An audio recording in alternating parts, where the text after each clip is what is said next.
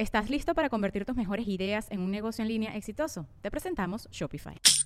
Tal vez no lo sabías, pero nuestro podcast More Than Mamis es un negocio. Y lo comenzamos, por supuesto, para desahogarnos y hablar sobre la maternidad, no para convertirnos en expertas de ventas y del e-commerce. Así que sí, necesitábamos ayuda para vender nuestro merch y poner en marcha nuestra tienda. Por eso estamos tan contentas de usar Shopify. Regístrate con tan solo un dólar por mes en shopify.com barra sonoro, todo en minúsculas. Ve a shopify.com barra sonoro para llevar tu negocio al siguiente nivel. Shopify.com barra sonoro. With everyone fighting for attention, how can your business stand out and connect with customers?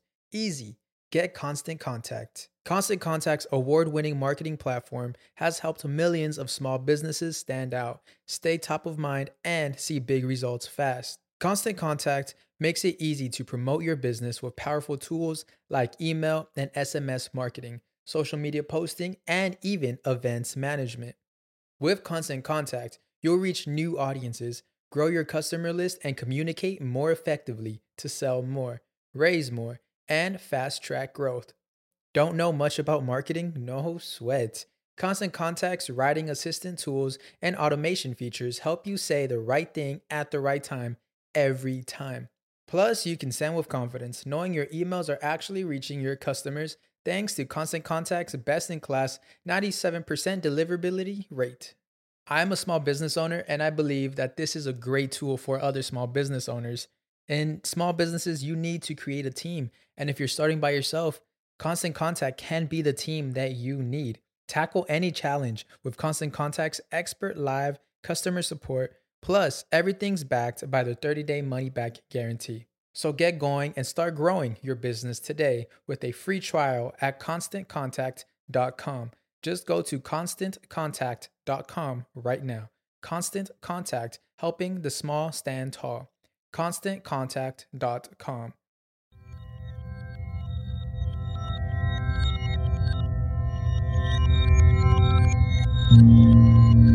Estás escuchando Sabiduría Psicodélica por Janina Tomasini.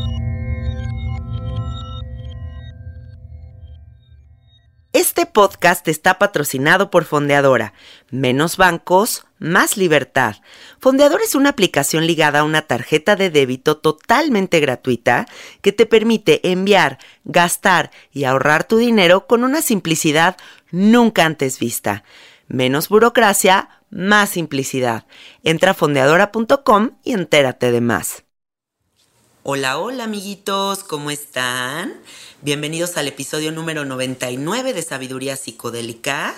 El día de hoy estoy muy contenta porque tengo la oportunidad de entrevistar a un ícono de la historia mexicana, un ícono del periodismo, alguien que se ha atrevido a hablar de cosas que nadie más lo ha hecho.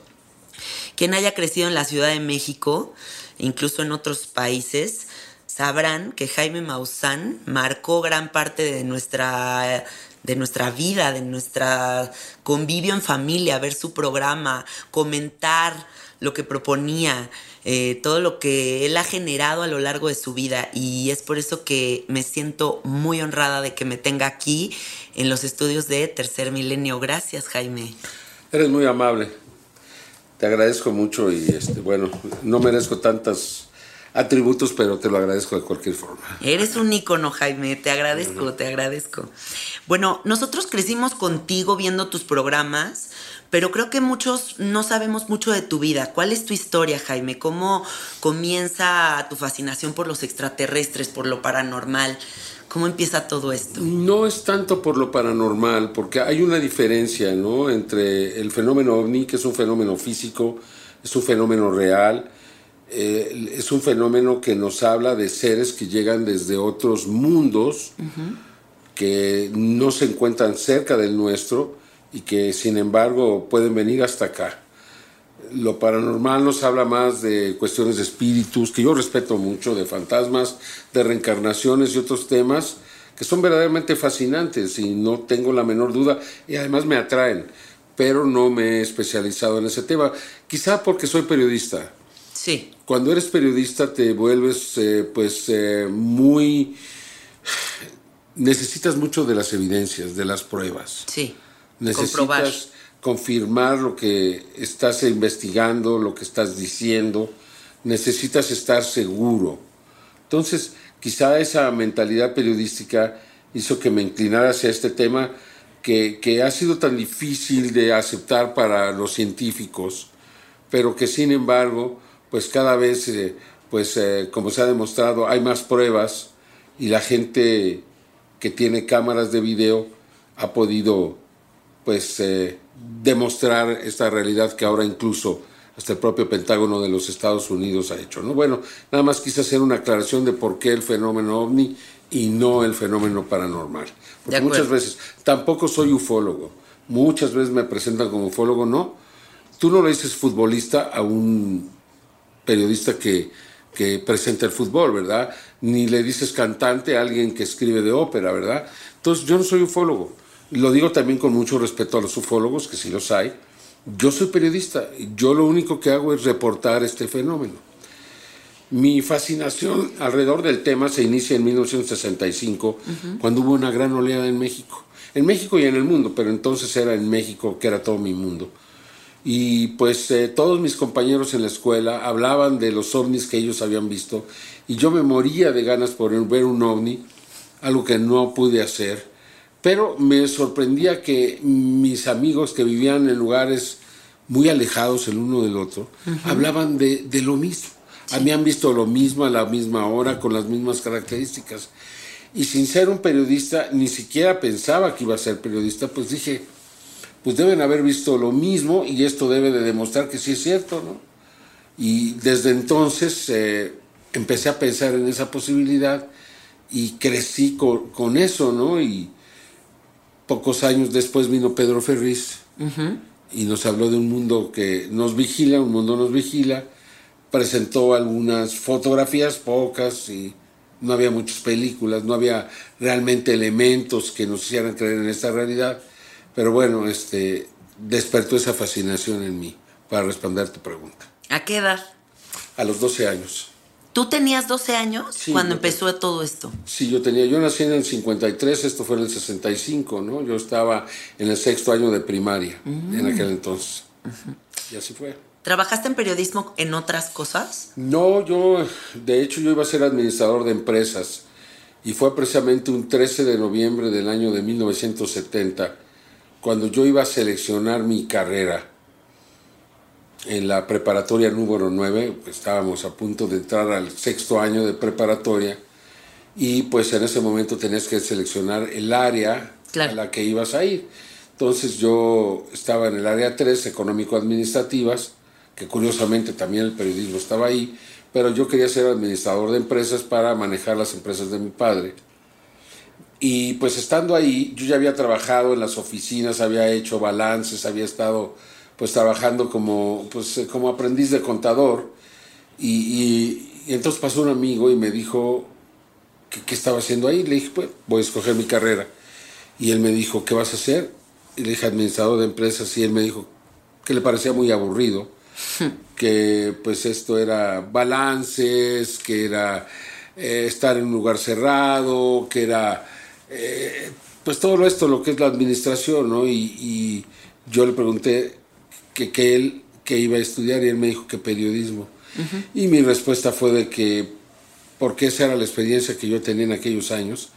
Mi padre era apoderado de toreros, era ganadero, era, eh, pues estaba muy involucrado en la fiesta brava y había muchos periodistas que le pedían dinero a mi padre. Entonces la imagen con la que yo crecí de los periodistas era de que todos querían dinero. Entonces este, yo le dije eso, que pues que iba a ser... Eh, pues que iba a ser un ladrón con credencial, ¿no? Y, y entonces me dijo que eso no era el periodismo, que el periodismo era hacer conciencia, que el periodismo era la aventura, que el periodismo era viajar, conocer, era trascender, era darle otro sentido a tu vida.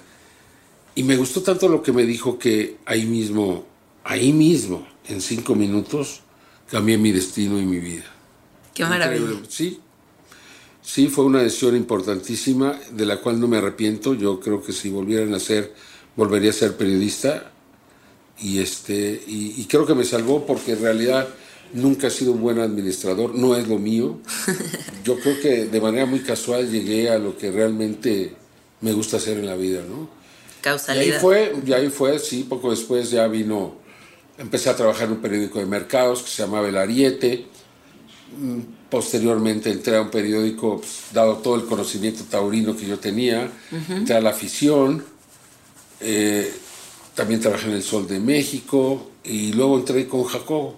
Ah, Tuve la oportunidad de que una maestra me recomendara y, y después de que me hizo una prueba muy profunda, Jacobo, sobre mis conocimientos taurinos, lo cual le pude demostrar ampliamente, decidió que, que podía ayudarlos, ¿no? Y sin que me, eso querría decir que me contrataba, porque era un momento en que se unía telesistema, más bien eh, telesistema mexicano con Televisión Independiente de México en Asia Televisa y estaban sacando gente, no metiendo. Entonces me dijo que, que fuera a practicar y que fuera esto, pero que no me iba a contratar. Afortunadamente, bueno, persistí, me convertí en reportero, llegué a ser reportero 24 horas, llegué a ser ahí y también de un programa de los sábados que se llamaba Hoy Sábado, ahí hice un reportaje de los niños drogadictos, que me valió que Gustavo la actriz me premiara con un viaje a Cannes, Mm, al bien. festival, y allá presenté mi, mi trabajo, tenía 19 años, imagínate Qué joven. Sí tuve esa suerte y gracias a eso pues pude ver qué era lo que yo quería hacer, ¿no? Y después también gracias a ese trabajo me dan una beca en una universidad de los Estados Unidos. Tengo la oportunidad de irme a la Miami University en, en Ohio. Es una muy buena universidad del Ivy League. Y, y, pues eh, ahí ya pues se empezó a conformar mi vida. Regresé con Jacobo y ya me encargué de sus proyectos especiales en el programa Domingo a Domingo y así que seguí creciendo, llegué a 60 minutos y de ahí pues ya me hice periodista hasta que llegué a ser su conductor y su director. Así es que pues en ese en muy pocos minutos te he relatado pues muchos años de mi vida. Qué hermoso. Sí, yo veía 60 minutos siempre, siempre, en familia lo veíamos. Y era un programa muy interesante porque siempre proponía cosas que no veías en ningún otro lugar, ¿no? Era un tiempo en que no había tanta libertad de información. Exacto. Y justo me gustaría preguntarte a qué retos te enfrentaste al empezar este tipo de investigaciones en una época en la que no había este, esta información a la mano y había tantos tabúes sobre los temas que tú planteabas. Eh, no sé si te refieres a los temas de 60 minutos o al fenómeno ovni. Al fenómeno ovni. Al fenómeno ovni, bueno, ese llegó, llegó más o menos, eh, aunque lo presenté en el 84 en 60 minutos, una investigación alrededor de Billy Mayer, que definitivamente es la que cambia mi vida, porque esto me lleva a los programas de Nino Canún, dos programas de Nino Canún especial, uno el 7 de junio, otro el 19 de julio de 1991. Sí. Y ahí pues presento los primeros videos que se grabaron en el eclipse del 11 de julio, donde vieron ovnis, y ahí pues cambió todo. Y me di cuenta Sí. que el videotape, como hace ratito lo dije, se había convertido en, la, en el instrumento más importante para producir evidencias. Claro. Entonces, en mi mente periodística, tenía ya el instrumento que me permitía saber si algo era verdad o no. No nada más el testimonio de una persona que era muy difícil de defender, sino una prueba en imagen que podía ser analizada y se podía demostrar o no la, la- la- calidad de la evidencia. Sí. Y conforme me di cuenta que con el tiempo iba a haber cada vez más cámaras, iban a estar en las manos de cada vez más personas, cada vez mejores, Sí. y que en 20 años yo pensé, eh, este fenómeno iba ya a reventar, iba a ser reconocido como una realidad. Sí. Tomó un poco más, tomó 10 años más, tomó 30 años desde aquel momento, considerando que este año el Pentágono reconoce que tres videos de ovnis son reales y entonces sin decirlo, porque no han dicho que son extraterrestres, pero resulta obvio al que quiera ver y al que acepte y tenga la mente abierta que eh, finalmente el gobierno de los Estados Unidos se está preparando para desclasificar este fenómeno. Así es que, pues eh, creo que estamos muy cerca de aquello que yo pude ver en 1991, que el video iba a ser el instrumento que iba a desmitificar el fenómeno. Está pasando. ¿Había gente que estaba en contra de que tú sacaras este tipo de reportajes? Sí, desde luego, siempre desde el principio, ¿no? Y siempre fue un cuestionamiento. Hubo compañeros que me dijeron, no te metas al fenómeno, Ah, ni plano. vas a perder la credibilidad. Pero yo decía, ¿no? ¿Es verdad o no es? Yo creo que es verdad. Sí, Bueno, pues entonces tengo que defender mi verdad, claro. Sin importar lo que digan los demás. Es mi verdad y yo me estoy dando cuenta, estoy viendo el video y lo estoy analizando, estoy entrevistando a los testigos, me doy cuenta que el caso fue real, aunque el otro señor o el otro digan que no es cierto, yo sé que sí es cierto. Claro. Entonces, no vamos a poder negar la verdad todo el tiempo y tarde o temprano esta verdad va a tener que salir a la luz. Sí, Y, y no me equivoqué. O sea, eh, mi amigo Abraham Sabludowski me decía, tu problema es que te adelantas 20 años a las cosas, ¿no? y a lo mejor tenía razón. Pero, pero bueno, este, finalmente creo que es la labor del periodista. Me ha pasado muchas cosas. Fui el primero en, en- en presentar el calentamiento global en 1986, el cambio climático, la destrucción de la capa de ozono. Fui el primero en hablar de que eh, era inminente una erupción en el Popocatépetl, adelantándome de dos a tres años a los científicos de aquel tiempo. Inclusive me dijeron, tú dedícate a los ovnis, nosotros a- nos dedicamos al volcán y cada quien en lo suyo, porque pues casi casi me querían decir que no sabía. Pero yo cuando vi tanta actividad del fenómeno ovni alrededor del volcán, dije algo va a pasar algo está pasando. algo está pasando y algo va a pasar. Y ocurrió, ¿no? Este, nosotros sacamos este reportaje en octubre del 94, en 60 minutos, diciendo que creíamos que era muy posible una erupción del volcán, que ocurriría, que fue 20, 21 de diciembre de 1994. Eh, incluso cuando saqué el reportaje, un amigo, el señor Azcarra, me dijo, te voy a acosar con el señor Azcarra porque yo tengo un rancho ahí en, en Iztapopo y, y- y se devaluó por lo que tú sacaste y no se vale y bla, bla, bla. Y luego vino la erupción. Entonces, pues, este, me ha tocado muchas veces, muchas veces, que lo que planteamos se hace real. Sí, O sea, y esa es la labor del periodista, ¿no? La Ir- labor del periodista es saber- avisarle a la gente lo que está pasando, lo que puede pasar, hacia dónde vamos. Ahorita estoy muy preocupado con el calentamiento global. Estoy viendo que el planeta está en llamas. Sí. Se queman los bosques de Australia, los de Indonesia, los de Siberia, los de Alaska, los de los Estados Unidos, en, en California, en Oregon, en Washington. O sea, eh, es- lo de, los del los del Amazonas, en el, el pantanal del Amazonas, o sea, sí, y, yo le digo a la gente, o sea, que eso es el mundo que queremos, al rato todo va a arder, no vamos a aguantar, no vamos a poder estar en la calle, no, va, no vamos a resistir esta temperatura. Sí. O sea, cuando hablas de 1 o 2 grados centígrados de aumento general en todo el planeta, como una temperatura promedio, la gente no se da cuenta, porque dice, ay, 1 o 2 grados no es nada, no pasa nada. No, no es eso. O sea, quiere decir que va a aumentar exponencialmente todo.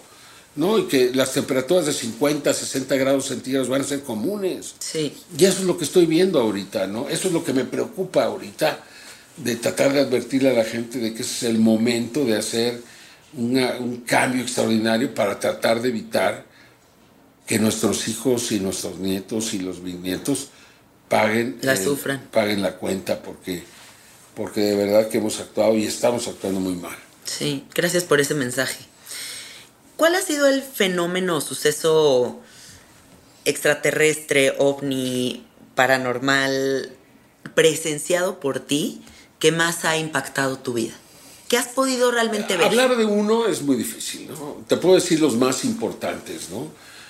Creo que uno de los más importantes fue haber estado en la figura de, en Inglaterra de este crop circle con un alien que tiene un disco en la mano, con Sí. un mensaje, ¿no? Un mensaje eh, donde nos dicen que cuidado con los portadores de los falsos presentes y sus promesas rotas. Mucho dolor, mucho dolor hace 20 años, pero aún hay tiempo. Crean que aún el bien está ahí afuera Para la y gente que nosotros nos oponemos a los engaños. para la gente que no sepa qué es un crop circle, es estos pastizales gigantescos que son marcados por Las figuras que aparecen de la noche a la mañana. Exacto. Esta fue una figura de, de- de 120 por 80 Enorme. Metros, sí, gigantesca, y con un alien que tenía un disco. Y eso fue, me pareció muy importante y me pareció que es un mensaje que se ha estado cumpliendo hasta esto de mucho dolor, pero aún hay tiempo, pues lo estamos viendo ahora. Totalmente. Eran 20 años, hace 20 años nos dijeron que, que todo esto iba a estar pasando, ¿no? Y a lo mejor ni siquiera hemos llegado hasta el fondo del asunto, ¿no? Sí. Bueno, ese fue uno de los que me impactó. Sí. Otro fue en 1999, 27 de mayo, voy a La Rumorosa. A la carretera. A- sí, bueno, a, a la sierra de La Rumorosa, a- muy cerca ahí, cerca del Hongo. Este, Ah, ya sé cuál. eh, cerca de Tecate, ahí hacia la sierra hay un ejido Guadalajara 2, ahí hay una cascada y ahí junto con un compañero que está aquí, también lo puedes hablar con él, este, vimos a dos seres fosforescentes. ¿Caminando en el piso o volando o cómo estaban? Sí, estaban eh, caminando en el piso a 70 metros hacia abajo de nosotros, en una cañada. ¿Fosforescentes Ellos, de qué color? eh, verdoso. Eh, Yo estaba dormido Sí. y me querían a fuerza levantar, ¿no? Este, ven, Jaime, ven, ven. ¿Qué estaba haciendo ahí? Estaba haciendo una investigación de los jovencitos, casi niños, uno de ellos de 22, 23 años, el otro de 16, el otro de 13, Sí. que se perdieron dos años antes, fue una expedición, se perdieron y ahí pasaron la noche en un árbol porque había muchas serpientes Ajá. y ahí vieron naves, ovnis, Sí. y luego empezaron a ver, se fueron los ovnis, vieron luces que se acercaban, llamaron a las luces, pensaban que ya iban a ser rescatados y pues cuando se dan cuenta, eh, no son gente que los está buscando, son seres que brillan. Rodearon el árbol y ahí este, se subieron, estaban en el árbol, ellos se asustaron, se quedaron callados, son amigos, son amigos, son am- el más grande a los dos más pequeños, Sí. para que no se asustaran. Estos seres se acercaron, treparon por el árbol, pasaron por donde ellos estaban, este, algunos eran semi-transparentes, otros fosforescentes, y luego llegó una nave, se situó arriba del árbol, y estos seres entraban y salían de la nave constantemente, ellos ahí, eso fue por varias horas, y finalmente eh, terminó, ellos eh, ya bajaron del árbol, los fueron a buscar, los encontraron, los rescataron, nadie les creyó, me fueron a buscar, y yo fui a realizar la investigación y encontré que cada una de sus palabras era absolutamente verdadera. Y en ese proceso de la investigación, en la primera noche, estando durmiendo ahí, pues este, vemos estos seres. ¿Qué sentiste? Pues no, no sentí nada. Yo lo que quería era grabarlos y, y no, no quería, no los pude grabar. No había el equipo necesario. ¡Ay, qué coraje! No, sí, no, miedo no, no, al contrario, ¿no? Emoción. Qué emoción. Claro. Yo quería grabarlos, pero. Y cometí un error que hasta ahora me lo. De esas cosas que, que pasa una vez en la vida y después te la pasas lamentando.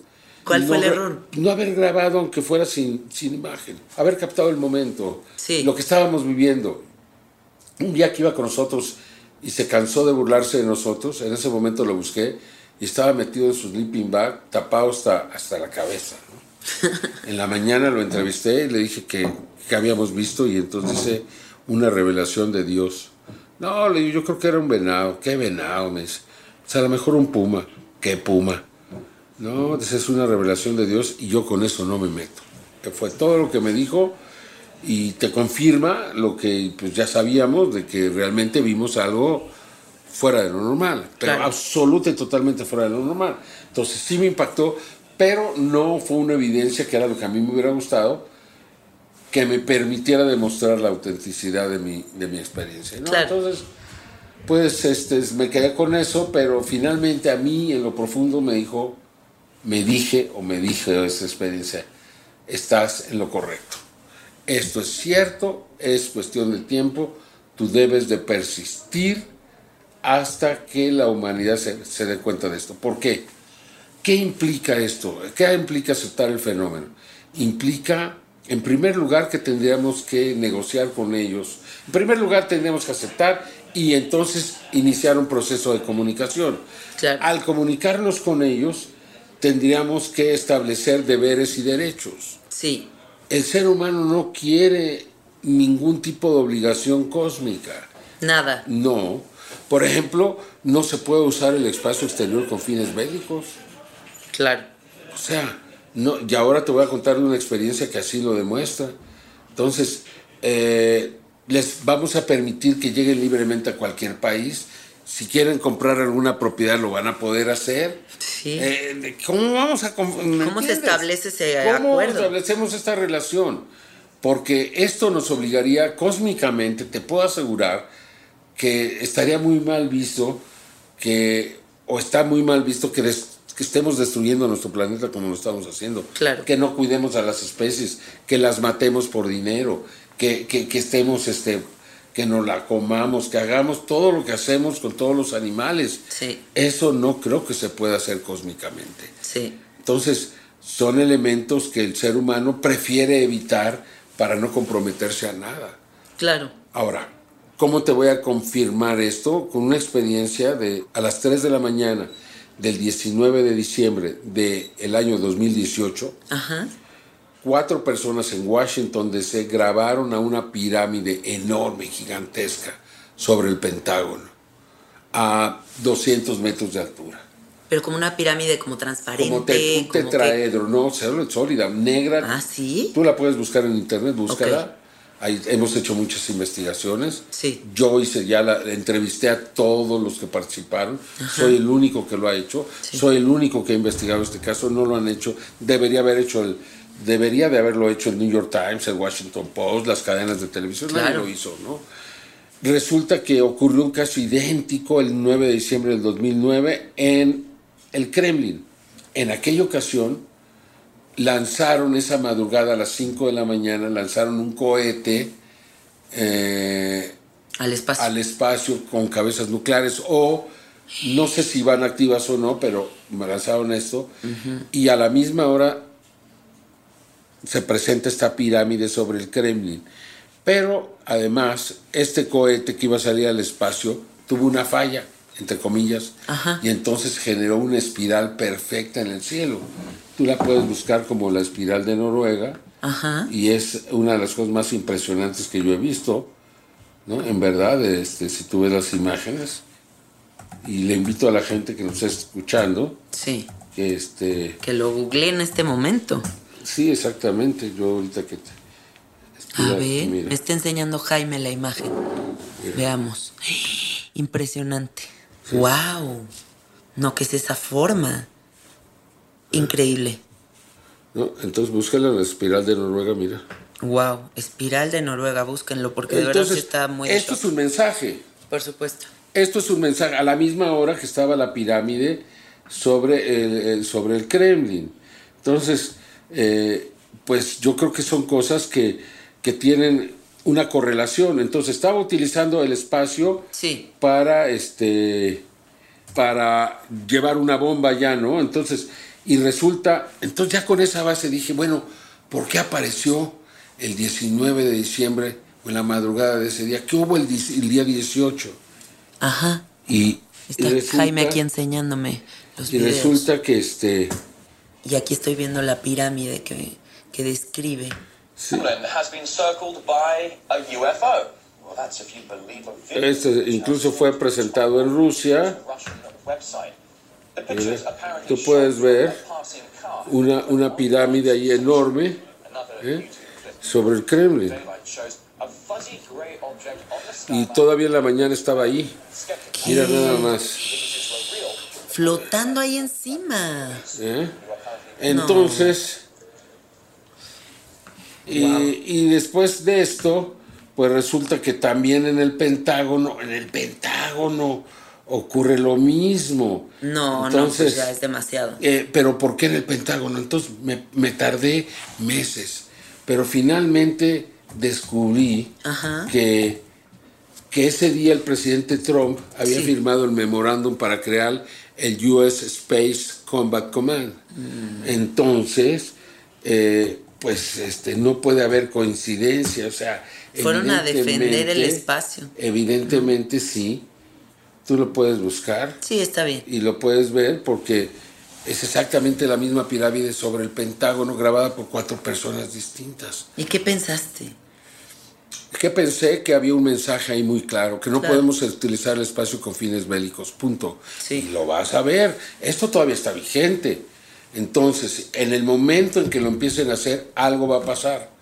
Algo va a pasar, lo estoy advirtiendo ahora, apunta la fecha, algo va a pasar porque desde luego que no, este, que no es normal. Ahí hay un mensaje. Luego el 26 de noviembre del año 2019 detectan objetos sobre Washington, evacuaron el Pentágono, evacuaron el Capitolio, cerraron la Casa Blanca y nunca encontraron nada. Fue nuevamente un mensaje de la tecnología que tienen estos seres. Sí. Es decir, yo he ya demostrado que hay objetos que no se ven a simple vista, pero pueden ser captados por cámaras especiales. Sí. Entonces, ¿qué fue lo que pasó? Pues también fue una pequeña demostración que les hicieron para recordarles. Sí. Si me escuchan, estoy tratando de encontrar. Me está enseñando aquí las pruebas. Estoy viendo, en vivo y en directo. Mira, aquí está. Aquí estoy viendo Aquí está la pirámide. La pirámide. Aquí está el Pentágono, aquí está la pirámide. Wow. Hay varios videos donde se puede ver a este objeto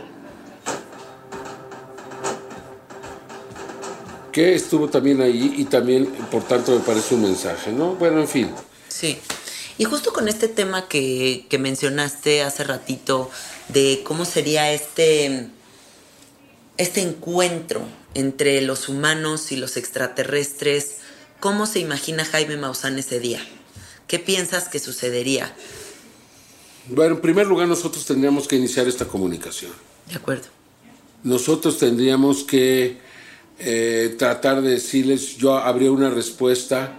Yo creo que ese va a ser el primer encuentro que vamos a tener. No va a ser un encuentro de que van a bajar estos seres, sino que nosotros nos vamos a comunicar con ellos. Va a haber una respuesta y yo creo que a partir de ahí eh, va a progresar hasta que tengamos la oportunidad de tener una verdadera comunicación y entonces un encuentro con estos seres. Es difícil imaginar cómo va a ser como en las películas, van a bajar los aliens frente al presidente de los Estados Unidos o en La las Casa Naciones Blanca. Unidas o en el Kremlin o en China o en donde sea. Sí. ¿Cómo va a ocurrir? Es muy difícil poderlo determinar, pero yo sí tengo la ¿Estás listo para convertir tus mejores ideas en un negocio en línea exitoso? Te presentamos Shopify. Tal vez no lo sabías, pero nuestro podcast More Than Mamis es un negocio y lo empezamos por supuesto para desahogarnos y hablar sobre la maternidad, no para convertirnos en expertas de ventas y del e-commerce. Así que sí, necesitábamos ayuda para vender nuestro merch y poner en marcha nuestra tienda. ¿Y cómo suena con Shopify?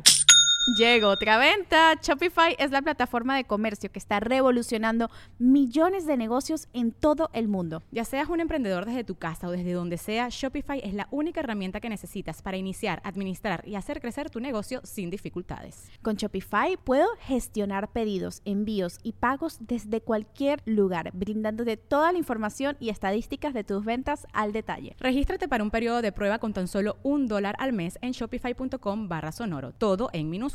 Ve a shopify.com barra sonoro para llevar tu negocio al siguiente nivel. Shopify.com barra sonoro. esperanza de que eh, en ese momento pues realmente va a cambiar la historia de la humanidad. Por supuesto.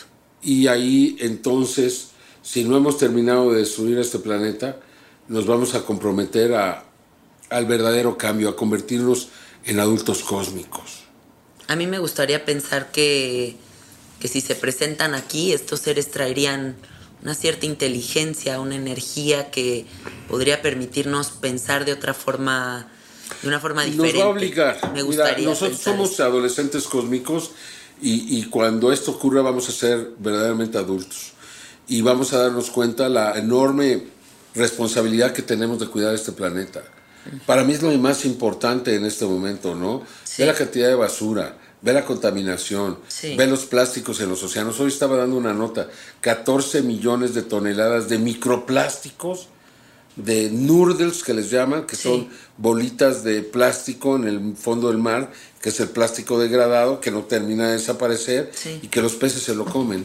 Y entonces se mueren, o, o- o diferentes especies, y se mueren porque se llenan de esto en su organismo, no lo pueden digerir y entonces afortunadamente, ¿no?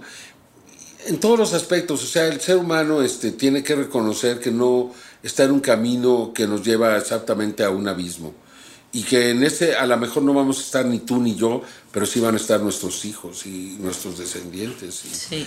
Y lo que me doy cuenta es que la gente no quiere enfrentar esta responsabilidad. Simplemente, No son los gobiernos, es la gente. Nadie quiere dejar de, de, hacer cosas que nos dan placer en este momento, ¿no? Sí, sí, sí. Pero pues ese es, y en ese trabajo periodístico, ahí fue donde yo pude unir todo este aspecto, toda esta preocupación sobre el medio ambiente y el fenómeno ovni. Sí. Cuando me di cuenta que el verdadero cambio lo va a traer esa noticia Tú dime qué otra noticia realmente podría cambiar a la humanidad. Pues después de lo del COVID y que esto no nos haya transformado, creo que ninguna. Sí nos transformó y sí va a haber cambios. Para algunos. Sí, sí, pero estoy totalmente de acuerdo contigo. No el cambio profundo que, que yo llegamos a pensar que iba a ocurrir. Yo dije, esta es la revolución va a pasar. Mística que tanto estamos esperando. Yo creo que sí se van a sentar las bases para lo que va a ocurrir más adelante. Sí, y creo que también quienes hemos oh. estado trabajando nosotros mismos y que de verdad ya tenemos como estos cimientos para navegar todas estas pruebas, son las personas que están verdaderamente despiertas, son aquellos, aquellos los que van a poder dar ese siguiente paso. ¿No? Y quien esté dormido, pues poco a poquito. Por eso este fenómeno es tan importante. Sí. Es más importante de lo que creemos. Y, el hecho de que ahora el Pentágono lo esté aceptando, de que el gobierno de los Estados Unidos no se... Eh, ahora, el año que viene, en los primeros seis meses del 2021, eh, el Pentágono va a tener que entregarle al Senado las evidencias que tienen de este fenómeno para que el Senado las haga pública públicas. Ya dijeron que nada, no van a presentar nada que sea contrario a la seguridad nacional de Estados Unidos, pero todo lo que deba de saber el público, el pueblo de los Estados Unidos y por tanto del mundo se va a dar a conocer. Tú vas a ver noticias muy grandes, muy importantes el año próximo respecto al fenómeno. Y ahí en esta reconstrucción, en esta regeneración que va a venir después del COVID, cuando surge esta noticia, es una esperanza de que sí por ahí podría darse algún cambio. Y si a esto lo unimos con algo muy espectacular, que toda la gente diga, wow, ¿qué tal si se para uno de estos objetos en un lugar donde nadie lo pueda negar, lleguen las cámaras, este, esté ahí, como ha pasado en las películas, que llega un objeto, el Día de la Independencia y demás, y entonces todo el mundo dice, es verdad, ahí están. Sí, que ya no lo puedan cubrir. No, yo creo que ellos saben que esto va a pasar. Sí. Porque eh, está pasando de tal forma. Este año ha sido impresionante. Impresionante, de verdad. Este, ha habido una cantidad de avistamientos. Este, ahorita no voy a perder el tiempo mostrándotelo después de tu programa. Voy a pedir que te enseñen aterrizando a muy baja altura, una esfera que se le acerca a un camarógrafo y se le pone enfrente. Yo vi un triángulo en el cielo en mi azotea ahora que fue el COVID. Yo nunca había visto algo. Bueno, y lo viste ahora. Y lo vi, y lo vi claramente. Y lo viste ahora. Sí. Porque eso está pasando en todo el mundo. Sentía... ¿Tú crees que el Pentágono no lo sabe? Sí, claro. Entonces, ¿qué pasa si les gana la noticia? Lo mismo pasó con la iglesia, la religión. Ah, yo me hice muy amigo de Corrado Balducci. Corrado Balducci fue un... Eh, obispo, este, un hombre que estaba en la curia del Vaticano, del más alto nivel. A él eh, el Papa Juan Pablo II le, le, permitió salir en los medios de comunicación. Fue el primero que dijo los extraterrestres son nuestros hermanos. Fue el primero que reconoció que no era un fenómeno diabólico. Este, y, dimos conferencias juntos, ¿te imaginas? Qué padre. En Roma. Eso está increíble. Sí, no, tengo algunas experiencias ahí que, que, la gente no creería. Pero yo di conferencia en Roma y frente al Vaticano, no dentro del Vaticano, frente. Y, y, ahí este, pues tuve la oportunidad de mostrar evidencias increíbles, como ovnis que forman cruces en el cielo. Sí, yo he este, visto esos videos tuyos. Sí. Eh, y bueno, pues este, él ahí reconoció todo esto y la realidad del fenómeno. Y, y me dijo cosas muy interesantes. Me dijo, por ejemplo, que, este, que el Papa estaba muy interesado, que cuando él salía en la televisión, eh, decía Juan Pablo, cuando eh, el eh, Monseñor Balducci está en la televisión, avísenme porque voy a parar lo que está haciendo porque lo quiero ver. Ah, y eso a él le dio un respeto y, y un reconocimiento dentro del Vaticano muy importante. Claro. ¿no? Después vino eh, Benedicto XVI, yo creí que ahí se iba a acabar, o sea, su figura me decía, no, este hombre no cree. No, por el contrario. ¿Ah, Ahí fue cuando más se avanzó, sí. Órale. Fue cuando este, Yo también pensaría eso. José Gabriel Funes, el, el astrónomo del Vaticano, dijo que, que los extraterrestres, eh, este, la iglesia los reconocía, que él los bautizaría. Cuando se habló de todo esto, ¿no? Se volvió a repetir esto de que son nuestros hermanos y que... Entonces, ¿por qué? Porque la iglesia sabe que si esto se reconoce y ellos están en la negación, podría ser el final de la iglesia. En Claro. cambio, si hay una aceptación, si hay una integración, el fenómeno no va a ocurrir. Lo mismo con el Vaticano. ¿Qué pasa si, si se presentan y ellos no, no, este, no lo han reconocido como verdadero? Sería terrible. Ahora que ya lo están haciendo, llega a suceder, pues como que ya están vacunados contra, contra esa posibilidad, ¿me entiendes? Claro. Entonces, pues Es son de estos cambios, están, están ocurriendo estos cambios. Sí. Y la gente va a ver el próximo año y los próximos dos, tres, cinco años cosas increíbles. Esta década, no solamente vamos a encontrar vida en otros planetas, esta década podría ser el principio del inicio de la comunicación con estos seres. Qué emoción que nos toque. Sí, sí, claro. Ojalá que no sea demasiado tarde. Sí. Porque por el otro lado estoy, como ya te dije, muy preocupado por lo Por que está lo pasando en el planeta. Sí. Sí. Pero, pero si sobrevivimos, pues alucinen un poco. Piensen que, ¿qué tal si el ser humano realmente puede llegar a otros planetas? Y, Qué increíble. No nomás aquí en el sistema solar, sino que podamos llegar a, a planetas. Ya encontraron 24 planetas mejores que la Tierra. Lástima que están a más de 100 años luz de distancia, pero ya los encontraron. A lo mejor ahora los empiezan a encontrar más cerca. Sí. Se han encontrado este, lo- todos los planetas de última, este, eh, estos eh, que se encontraron a 37 años luz de distancia, o 39, no me acuerdo, eh, eran 5 o 6 planetas, y se piensa que todos ellos pueden tener vida. Wow. Eh, hay, hay, hay un montón de cosas que, que se va a poner en órbita el, el- el, este, James Webb, un, radiotelesco- un telescopio que va a estar en el espacio. Sí. El más grande, el espejo más grande de todos los tiempos, y esto va a permitir que se vean ciudades de otros planetas, Wow. que se vean satélites girando. Acuérdate todo lo que ha pasado, que hay estrellas que se ha visto estructuras enormes orbitando alrededor de las mismas. Sí. ¿no? Esto ya, ya es una realidad, al menos tres estructuras gigantescas. Se habla de civilizaciones tipo 2, ¿no? Eh, nuestra civilización es tipo 0, imagínate. Una civilización tipo, tipo 1 es una, de acuerdo a Kardashev, es una civilización que ya no utiliza combustibles fósiles, que ha logrado eh, proteger a toda la vida de su planeta, donde no existen diferencias entre riqueza y pobreza. Ay, Este, pues es una civilización muy adelantada. Luego viene la tipo 2, que es una... ah, la primera, bueno, ya no utiliza los combustibles, toma la, la energía del sol, del viento, etc. Una 2 toma ya toda la energía de su sol, por eso se piensa que son... eh, y, y además ya controla todos los fenómenos naturales de su mundo, todos los volcanes, los sismos, todos los eventos, la, la atmósfera, el clima, etcétera, etcétera. Una civilización tipo 3 es eterna. Es una civilización que puede sacar energía de los hoyos negros, que puede viajar de una galaxia a otra, Wow. que, no, no, que no muere. Es una civilización, podrías interpretar a Jesús, a, a Cristo, como parte de una civilización tipo Tres. 3. O sea, son seres ya que han trascendido el bien y el mal, que, han- que están a otro nivel y que están en el Sí. universo y que están sembrando vida o cuidando o ayudando, exactamente como, como lo hizo Jesucristo con nosotros, ¿no? Sí. Este, que, que con su ejemplo pues hacen que, que la gente tome la conciencia necesaria para generar los cambios, ¿no? Y hablando de eso, Jaime, a mí me gustaría mucho saber qué crees que es la vida, qué crees que es la muerte, qué gira tu sistema de creencias, cuáles son las No lo creencias sé, o sea, la vida, no sé qué es la muerte porque no, no la he vivido. ¿O qué ¿no? supones? ¿Qué supongo? No sé, este, mira, tengo muy pocas razones para pensar que hay algo más después de la muerte, pero sí hay casos el caso de un niño, ¿cómo se llamaba? James eh, Wellinger o Gellinger.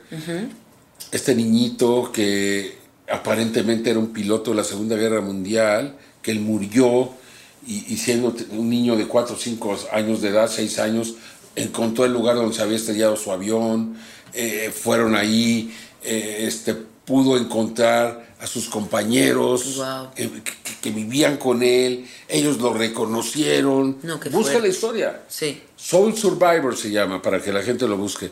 Soul Survivor. No sé si ya está en español, en inglés sí está. Ok.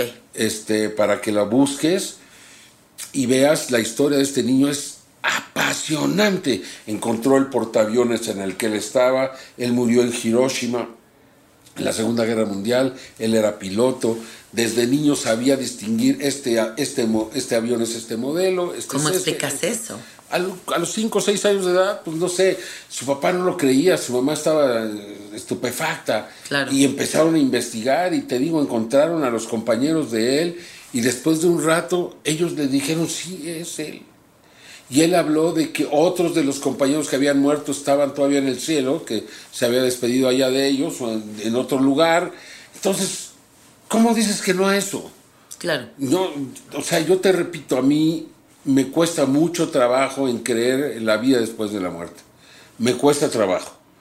Pero estoy abierto como todo. O sea, la investigación del fenómeno hace que te abras a muchas cosas. Claro. Y cuando veo esta historia y veo todos los elementos que a mí me gustan, que son sólidos, pues tengo que creer que hay algo más que no. Te hace reflexionar, claro. No, pues ojalá y haya otra oportunidad de seguir evolucionando y seguir cambiando y seguir haciendo el bien. La vida es la oportunidad de hacer y ayudar a los demás, de hacer el bien a los demás.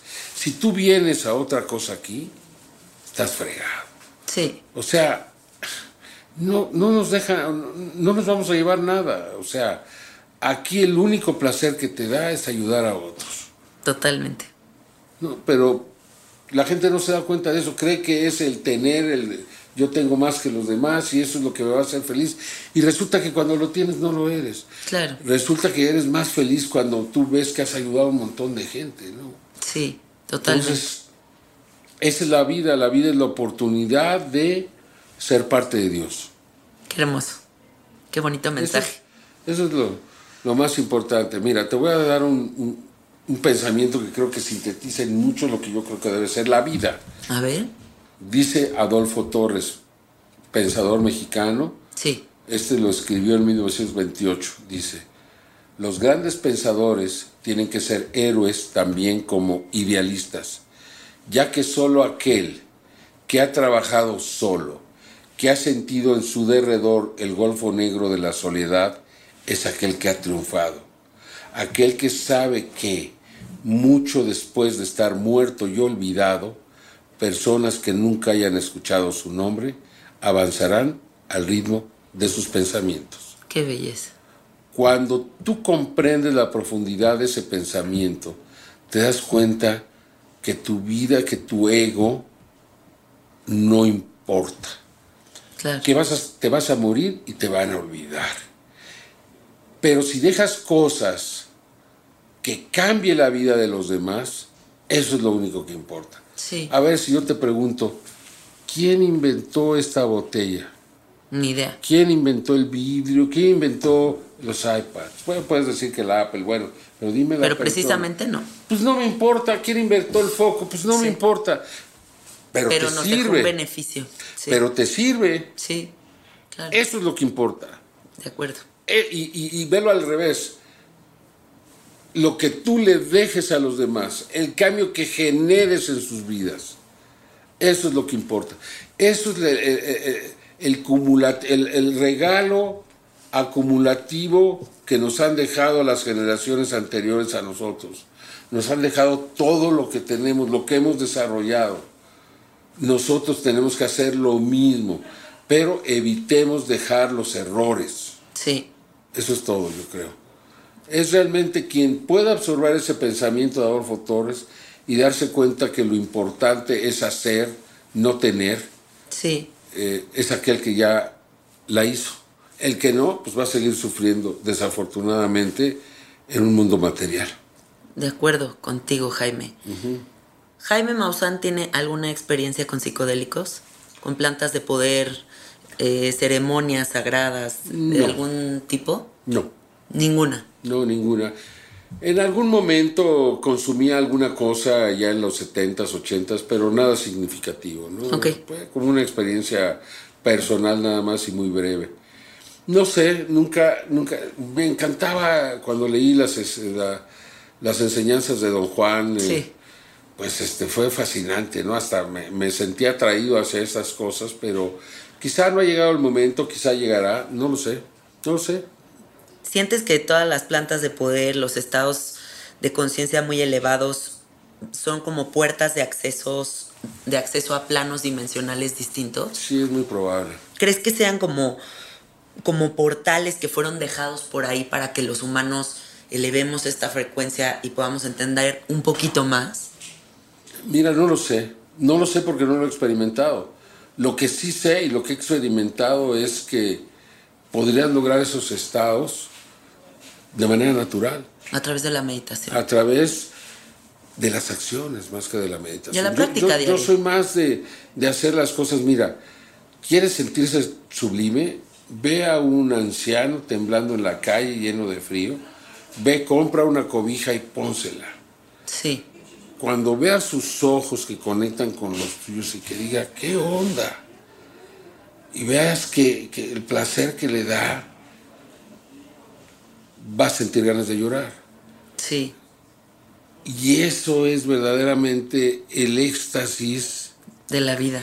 al menos el que yo busco. No hay nada más padre que regalarle a algo a alguien que lo quiere, sin que lo espere y sin tratar de obtener nada a cambio. Esa es una de O las sea, acciones más poderosas o sea, de la vida.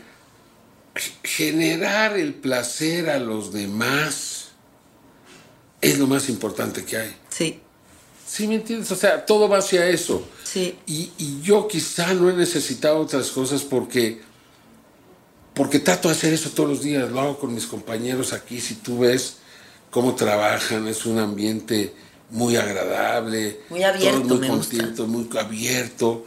Aquí nadie se oculta. Todo es transparente. Yo no tengo que ocultar nada de mi vida. Entonces, este, pues así es. Tengo 67 años, nunca he tenido un problema, nunca he tenido conflictos, vivo una vida feliz eh, y trato de, de llevar a cabo lo que yo creo que es correcto, ¿no? sí. Eh, y, y nada más. Y eso me produce tal, tal placer que quizá no busco nada más. No lo sé.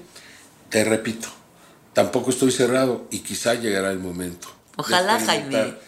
De experimentar con algo más. Ojalá, con otros Jaime. planos dimensionales. Me encantaría que probaras algo porque de verdad es que ahí hay tanta información también tan valiosa. No lo dudo. Sí. No lo dudo. Oye, ¿y tú crees que todas estas como como seres que describen de que los pleiadianos, los reptilianos, los lemurianos, eh, seres en general de otras civilizaciones, también podrían entrar en la clasificación extraterrestre, porque también hay gente que dice que se le presentó un ser que parecía como un señor alemán reptil, y otros te hablan de unos seres morados, y otros, ¿sabes? Como todas estas seres que se presentan, yo los he visto en mis viajes de sapo, he visto seres ¿Qué es un pleiadianos. viaje de sapo? Fumar sapo, el, el 5-meo DMT, la secreción de un sapo del desierto de Sonora, que entra directamente al cerebro y entras en un estado de hiperconciencia donde se funde, ya no existe el yo, y entonces em- te empiezas a experimentar en el todo.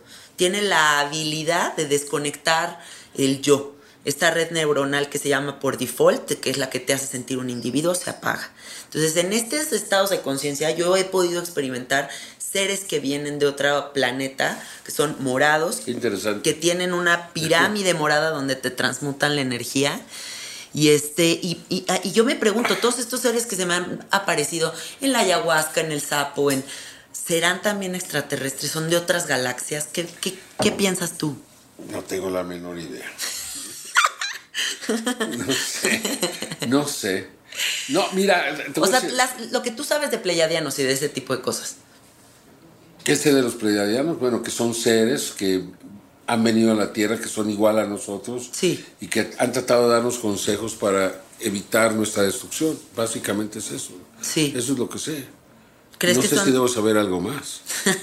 o a lo mejor sí debería saber más cosas, pero eso es lo que sé. Recuerda una cosa, y, y ese es mi conflicto. Ok, Soy demasiado, o sea, parece, cuando me meto a, a- a hablar de este fenómeno y genero eh, esta forma de pensar, esta conciencia en las personas, ¿sí? Lo hago, pero básicamente siempre pegado al suelo. sí, sí te siento así. Mira, si yo no fuera así, no hubiera logrado esa trascendencia en ese campo. Por supuesto. ¿Sí? O sea, la única manera en este mundo de lograr los cambios es de esa forma. Sí, Es decir, demostrándole a la gente que esto es cierto.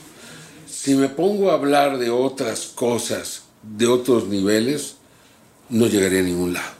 De acuerdo. No estaremos platicando aquí tú y yo. ¿Sí? sí, no eres el periodista fue- fumado que se inventa cosas. Eso es lo que a mí me tocó vivir. Sí, sí, sí. Eso fue lo que a mí me tocó hacer. No sé, te repito, quizá cuando termine esta labor, pues pueda hacer otras cosas. Porque siento que está, que estoy pronto a terminar, ¿eh? O sea, ¿Tu no, trabajo en no, esto? no a morirme porque al contrario me siento más vivo que nunca, ¿no? Sí. Siento que me quedan fácilmente, no quiero exagerar, uno- de 20 a 30 años de vida tranquilo, Sí. tranquilo. No tengo ningún mal, no tengo ninguna enfermedad, no tengo nada, ningún achaque de nada.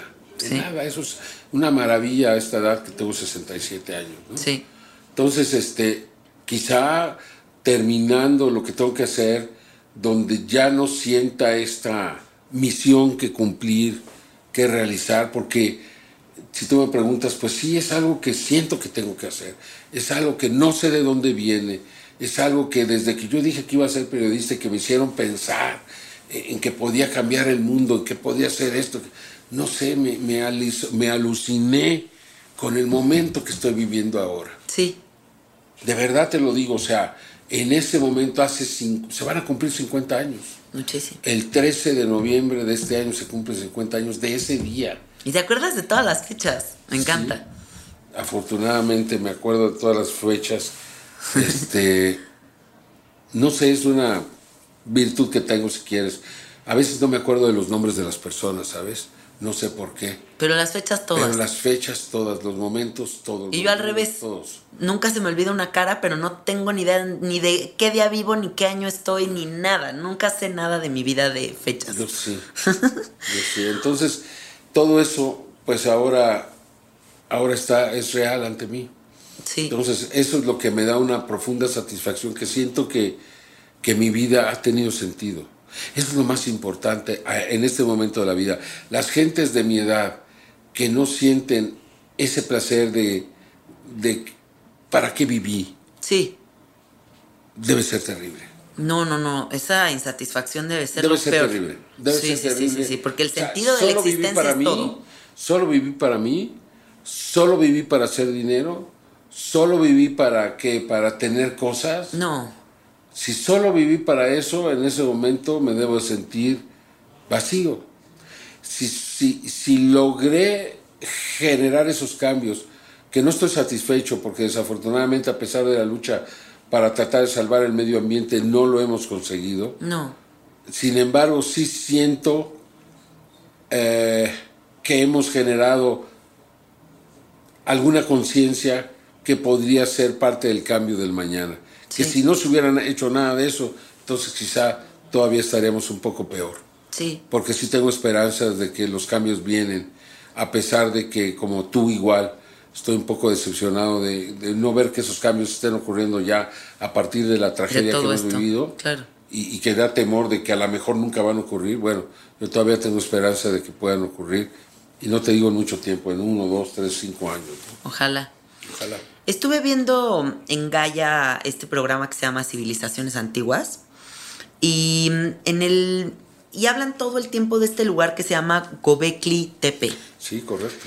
Y tú que sabes tanto de estos temas, me gustaría que me digas por qué toda la información de lo místico, de lo sagrado, se dirige hacia este lugar.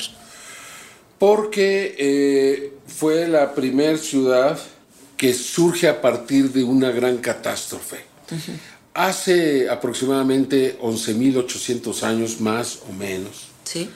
un cometa eh, llamado Younger Dryas se partió en nueve partes, aparentemente nueve o más partes, eh, e impactaron la Tierra. Hicieron desaparecer la civilización de los Clovis en Canadá y Estados Unidos. Desaparecieron los mamuts, los mastodontes, los tigres dientes de sables y una toda esa fauna intermedia que nos acompañó incluso como seres humanos, desapareció. La primer ciudad que se da, y se acaba de descubrir dentro de esta ciudad una estela donde está claramente representado la caída del cometa, que había ocurrido antes, quizá hasta mil años antes, pero seguramente con la tradición oral, se habla de la caída del cometa y debajo del cometa la muerte. Sí. Y al caer en los polos se descongeló tal cantidad de agua con los impactos que fluyeron ríos del tamaño de estados completos. Ríos de cientos de kilómetros de amplitud, ¿te imaginas? Wow. Desde el polo norte y hacia todas partes y los océanos súbitamente se elevaron y quedaron perdidas bajo los océanos ciudades en prácticamente todo el mundo. Sí, cubierto en agua. por todas partes. ¿Por qué? ¿Qué fue lo que pasó? ¿Fue el diluvio universal? No, fue ese evento.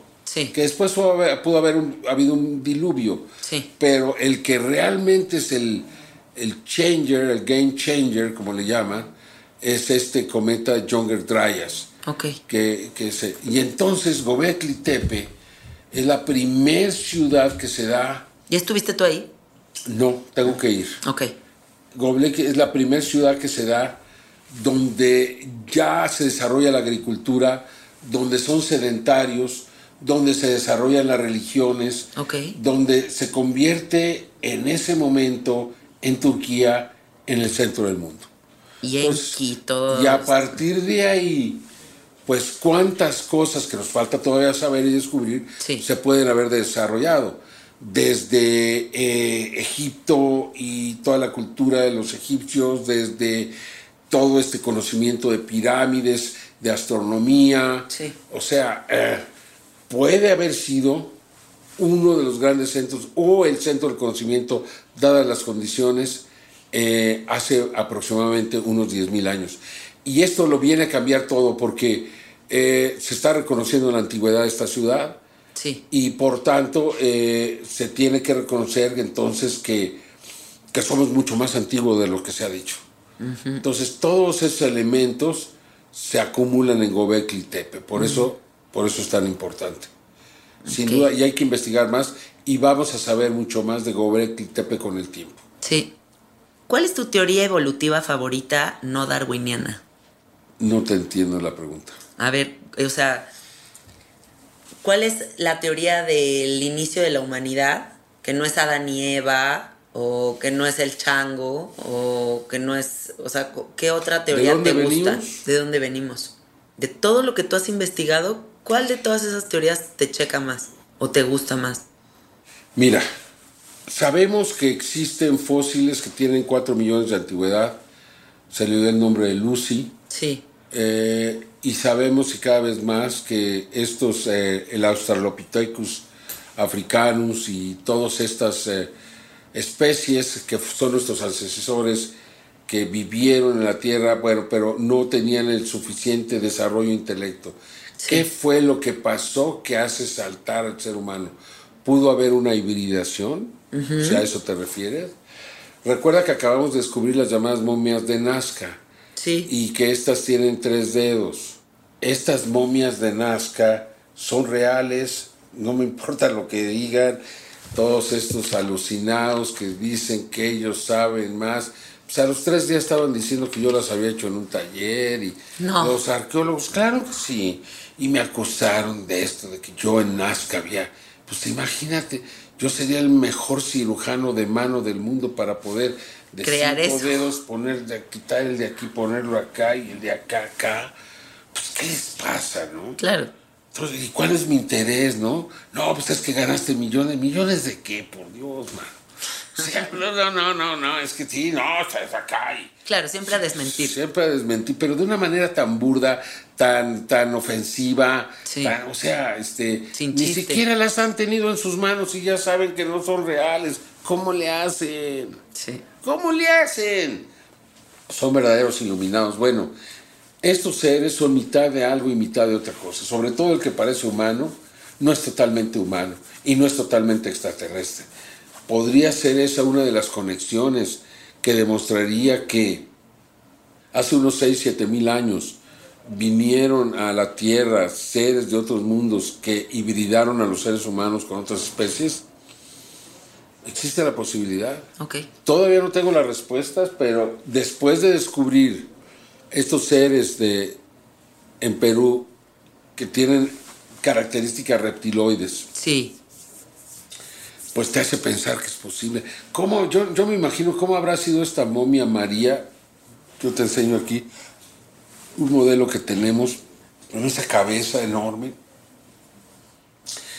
huesos muy fuertes, tres dedos enormes en manos y pies y con características humanas. Debe haber sido impresionante Claro.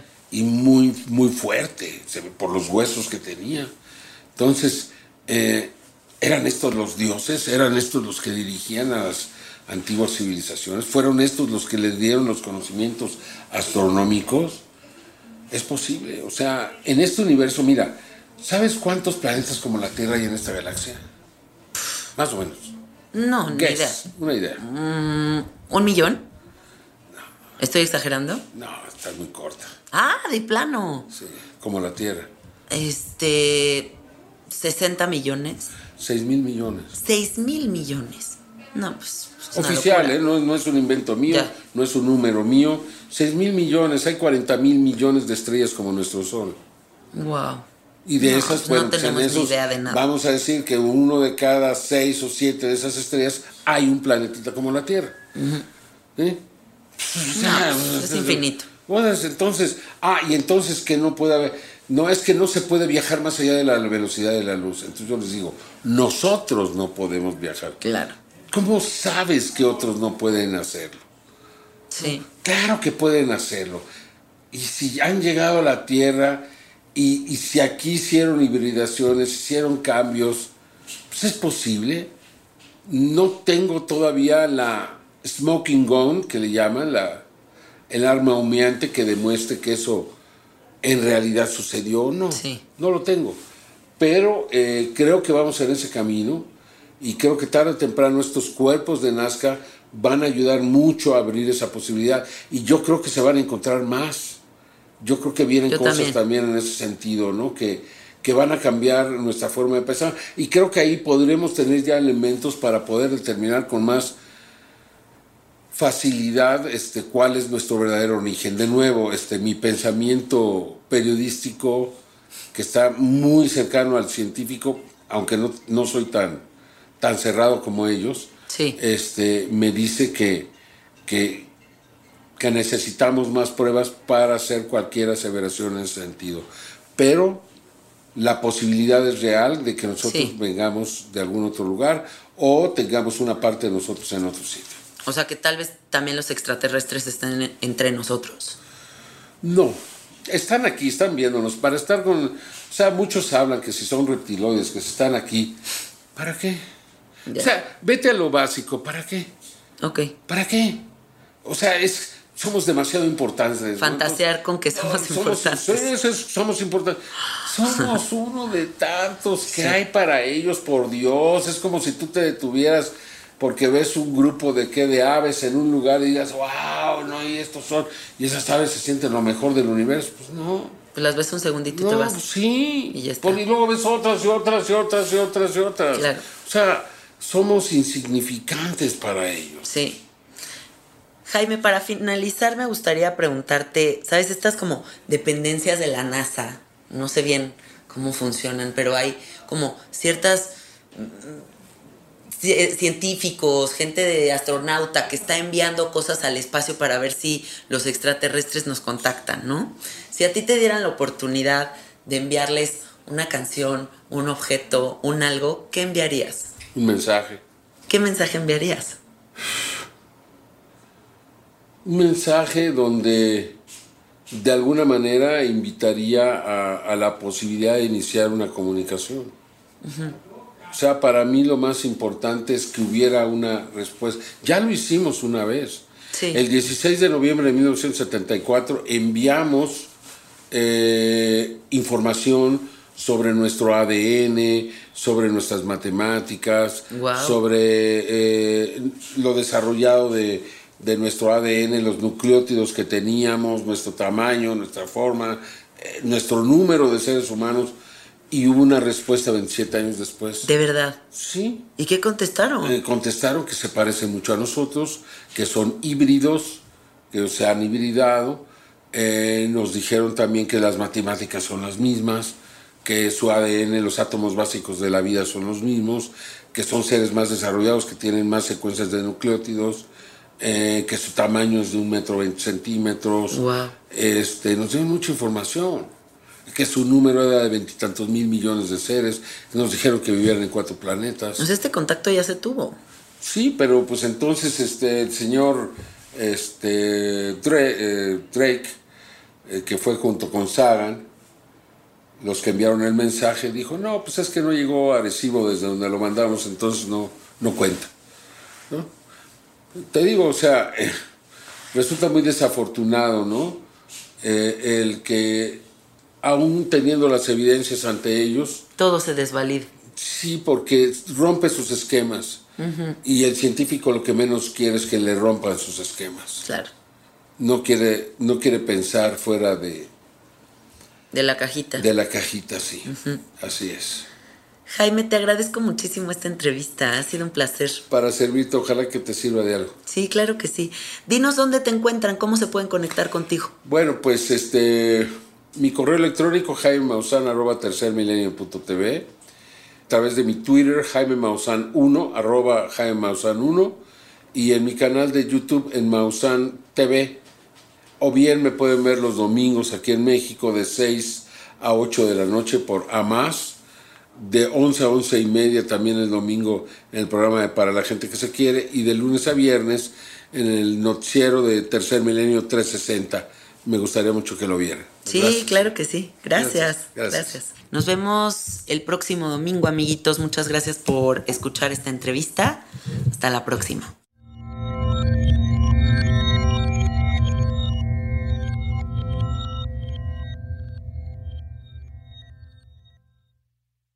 ¿Estás listo para convertir tus mejores ideas en un negocio en línea exitoso? Te presentamos Shopify. Tal vez no lo sabías, pero nuestro podcast More Than Mamis es un negocio y lo empezamos por supuesto para desahogarnos y hablar sobre la maternidad, no para convertirnos en expertas de ventas y del e-commerce. Así que sí, necesitábamos ayuda para vender nuestro merch y poner en marcha nuestra tienda. ¿Y cómo suena con Shopify? Llegó otra venta. Shopify es la plataforma de comercio que está revolucionando millones de negocios en todo el mundo. Ya seas un emprendedor desde tu casa o desde donde sea, Shopify es la única herramienta que necesitas para iniciar, administrar y hacer crecer tu negocio sin dificultades. Con Shopify puedo gestionar pedidos, envíos y pagos desde cualquier lugar, brindándote toda la información y estadísticas de tus ventas al detalle. Regístrate para un periodo de prueba con tan solo un dólar al mes en shopify.com barra sonoro, todo en minúsculas Ve a shopify.com barra sonoro para llevar tu negocio al siguiente nivel. Shopify.com barra sonoro. Okay, round two. Name something that's not boring. laundry? Ooh, a book club. Computer solitaire, huh? Ah, oh, sorry, we were looking for Chumba Casino. That's right. ChumbaCasino.com has over 100 casino style games. Join today and play for free for your chance to redeem some serious prizes. ChumbaCasino.com. No purchase necessary. Full prohibited by law. 18 plus terms and conditions apply. See website for details.